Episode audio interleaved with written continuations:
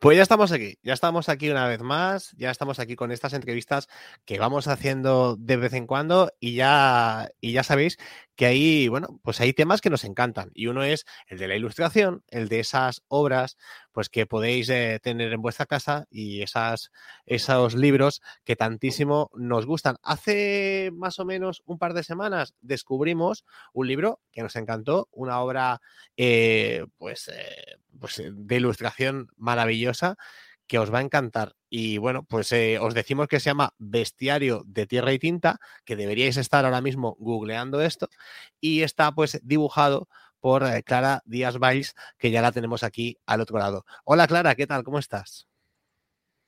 Hola Isra, muy bien.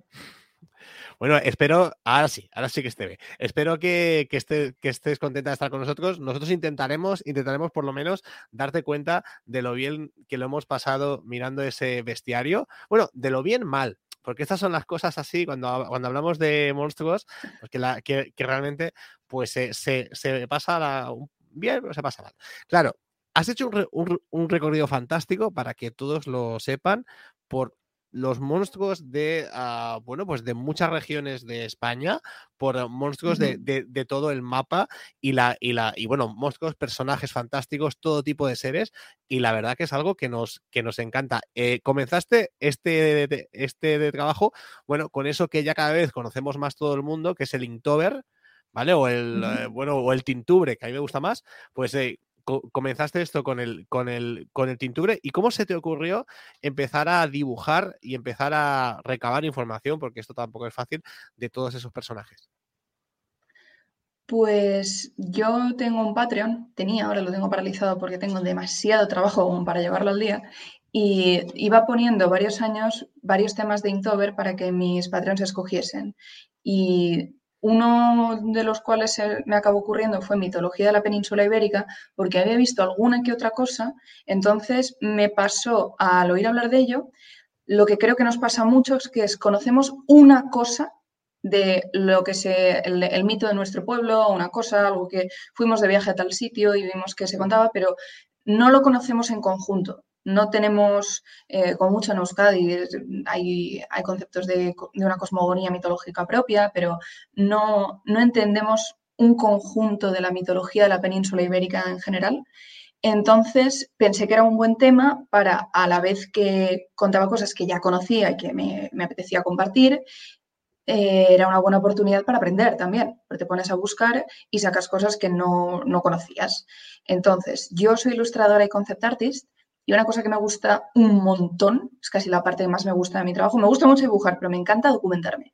Me encanta buscar, me encanta aprender y me encanta buscar un poco más allá de lo que, de lo que puede ser el estándar. Es decir, tú buscas mitología de la península ibérica y te sale una lista con pues, unos pocos ogros, unos duendes, los dames daigua, la tragantía por allá, el ojáncano, pero te pones a buscar y más y más y más y más. Y muchos mitos son el mismo modelo al final con otro sombrero y con otro nombre, pero vas viendo cómo evoluciona, cómo se diversifica y te va apareciendo y si te pones a rascar igual puedes compartir uno que no sea lo más conocido de todo, pero que al final eso es lo interesante, porque igual hemos visto 40 versiones de las anjanas, que bueno, mal ejemplo porque sí que estaban en el bestiario, pero no hemos, no hemos oído hablar tanto de la freba, por ejemplo, y, y me parece muy interesante. Mira, aquí tenemos, bueno, para los que lo estéis viendo, ¿eh? quiere decir que esto está, estará, está, alojado en el, en el YouTube uh, de Ecos del Remoto, pero también lo vais a poder escuchar en varios programas. O sea que si queréis verlo directamente, ya sabéis dónde tenéis que ir. Bueno, pues estamos viendo algunos de esos tweets de ese momento inicial, ¿no? Inicial de, de este, de este bestiario.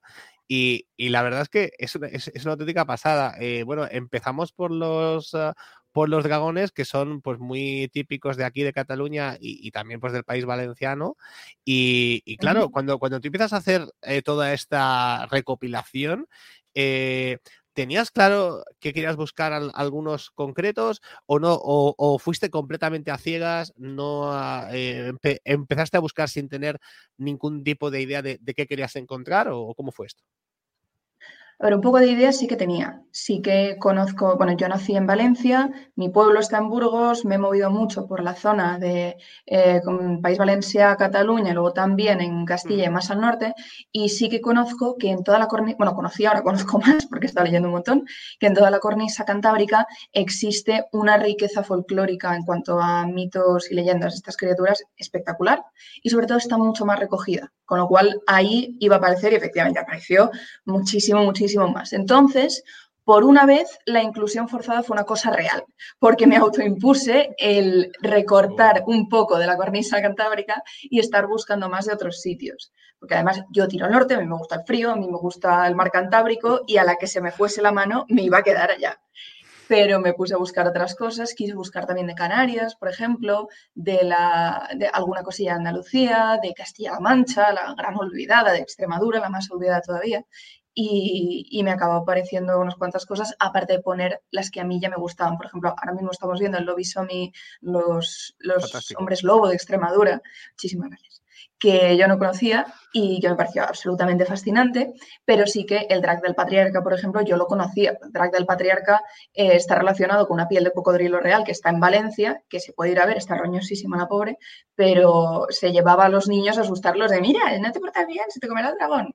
Y, y también es Barruguet, por ejemplo, que yo lo conocía pequeña y me encantaba, que es un duendecillo de Baleares el, el cuélebre, por ejemplo, el cuélebre asturiano. Abrí con un dragón de Valencia y cerré con un dragón de Asturias y el cuélebre me encanta y tenía que entrar sí o sí. Entonces fui poniendo poco a poco y al final creo que quedó una cosa bastante diversa. Eso sí, quiero que se tenga en cuenta, es una muestra muy pequeña, muy, muy pequeña. O sea que... En el libro... O sea, ¿aún tendrías para hacer una, un, un volumen 2?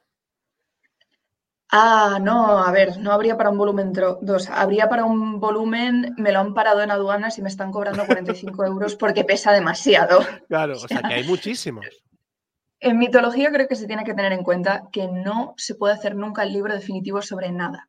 Puedes poner ejemplos, o puedes hacer análisis de cosas en común que, tienes, que tienen mitos en diferentes mm, ópticas, digamos, en una zona concreta, grandes mitos indoeuropeos, eh, se puede incluso tirar atrás de, grandes arquetipos, cómo se han ido moviendo según cómo se ha ido desplazando la civilización.